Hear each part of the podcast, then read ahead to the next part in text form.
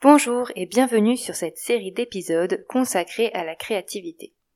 Tous les cas présentés sont tirés de mon e-book disponible sur le store Kobo, Booster sa créativité, 10 exercices pour entretenir la créativité dans vos écrits. N'hésitez pas à rejoindre ma page Facebook Anne-Laure Off pour partager le résultat de vos travaux. Avant toute chose, voici un préambule. Quand vous commencez à écrire un roman, vous êtes souvent plein d'entrain et débordant d'imagination. Vous arrivez mentalement à vous donner une représentation de l'histoire que vous allez écrire.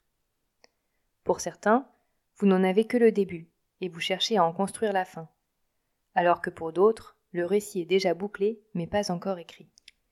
Quand on débute l'écriture, la page blanche est un mythe, parce que vous avez mille choses à dire et que vous n'en avez encore rien écrit. Mais vient alors, dans un délai plus ou moins long, ce fameux trou noir. Soit vous ne savez plus quoi raconter, Soit vous ne savez pas comment le formuler, soit vous êtes perdu dans les méandres de votre récit. Je vous jure que c'est possible. Bien d'autres raisons peuvent vous amener à rester figé devant votre ordinateur, mais tout blocage peut être résolu. Pour ce problème, et pour bien d'autres raisons que je vous détaille ensuite, je vous propose aussi, sur les dix jours à venir, dix exercices pour booster votre créativité en écriture. Ces exercices peuvent d'ailleurs se décliner dans de nombreux domaines artistiques, si vous les adaptez un peu. Je ne vous fais pas languir davantage. Pourquoi être créatif?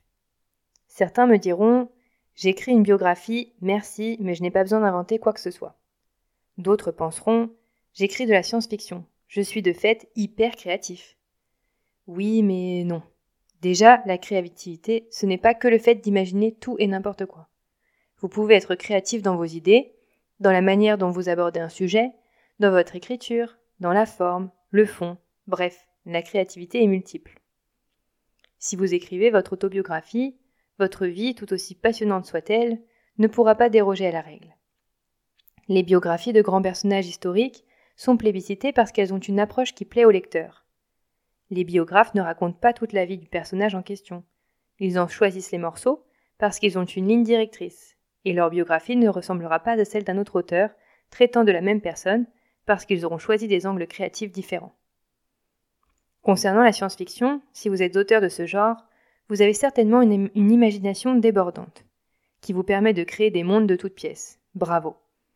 Cela étant, vous n'êtes pas dispensé d'entraîner votre créativité. Déjà parce qu'à force de puiser dans votre imaginaire, vous pourriez avoir besoin de renouveau. Ensuite, parce que vous ne vous en rendez peut-être pas compte, mais il est possible que vous inventiez toujours des personnages, scènes ou actions similaires. Afin de réduire les répétitions, exercer votre créativité vous aidera. Et pour tous, s'entraîner permet de s'améliorer. Sortez de votre zone de confort avec vos personnages qui ont toujours votre âge et votre type de vie. Je vous l'ai déjà dit, lorsque l'on est en perte d'inspiration, cela fait parfois beaucoup de bien de prendre de la hauteur, changer de perspective, changer de cadre, etc., afin de retrouver un souffle. Comment être créatif? Une fois cela dit, vous aurez certainement très envie de vous mettre aux exercices. Pour qu'ils soient faits dans la joie et la bonne humeur, je vous propose un format court vous demandant un travail de 1 à 2 heures par thème. Pour que l'entraînement soit efficace, je vous recommande de faire chacun des exercices, mais pas tous en même temps. L'idéal est d'être régulier. À vous de choisir votre routine. Un exercice par jour parce que vous avez le temps, deux exercices par semaine pour vous aérer un peu l'esprit, un par mois parce que vous travaillez déjà sur beaucoup de sujets en parallèle. C'est à vous de voir. Plus vous vous impliquez et plus vous tenez votre routine, meilleure sera votre progression. Chaque exercice vous apportera un petit supplément de créativité. Peut-être que certains exercices ne vous inspireront pas. Ne baissez pas les bras. C'est justement le but de la manœuvre. Vous obliger à travailler sur ce qui de prime abord ne vous intéresserait pas. D'autres suggestions vous emballeront à coup sûr. Si cela booste votre imagination, gardez cet exercice en tête et servez-vous-en pour vos prochains écrits. Et maintenant, c'est parti. Le challenge est prêt. Rendez-vous sur les épisodes de ce podcast qui traitent des exercices de créativité. Il y en a 10, c'est à vous de jouer.